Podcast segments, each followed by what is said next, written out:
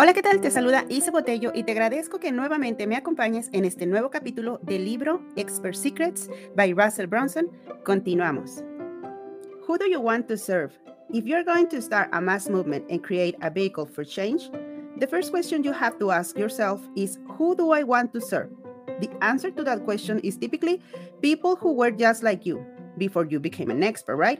As a charismatic leader, you are going to lead people on a path you walked before. Sometimes it can be hard to identify exactly who those people are.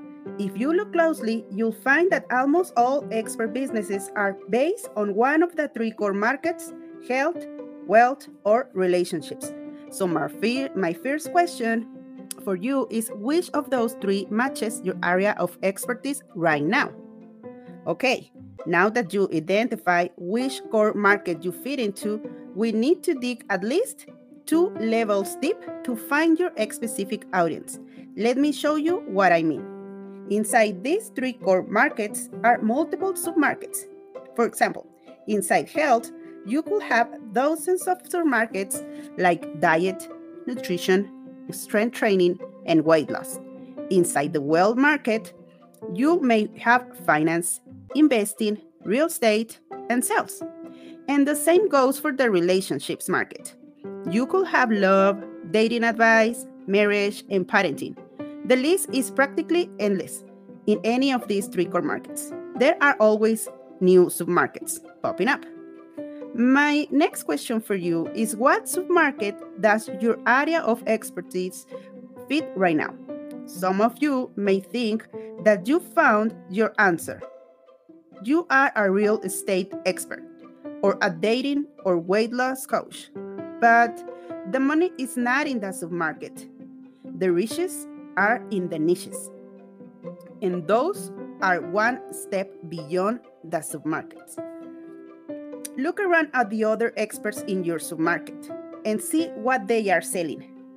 Where do you fit into the ecosystem? What can you offer people that's different and special? The goal is to carve out a unique spot in the ecosystem where you can thrive. That's your niche. And that niche is one of the keys to success as an expert. Into the book Blue Ocean Strategy by W. Chan Kim and Renee Mauborgne, they walk they talk about the fact that most markets are red oceans full of blood because of all the sharks feeding on the same small pool of fish. The submarket is a very red ocean, which is why it can be difficult to have success there. If you think about those these markets have changed over time, you will see that submarkets and niches develop as a reaction to those red oceans. The first person who thought health, wealth, or relationships was working in a blue ocean with no other sharks or competitors coming after their customers. But people quickly saw the success, so they jumped into the waters too. Over time, the waters grew red with sharks feeding on the same customers. That's why it became necessary for people to create their own blue oceans. What where the submarkets begin? The first teachers in these submarkets experienced great success as well until people jump, until people jump in three and bloodied the waters. The smart people look around and figured out what they could create inside of their supermarket that will become a new opportunity to those customers. They create a new blue, blue ocean once again. The mistake many people make today is they start looking at the niches Find one that looks good and start building their company from there.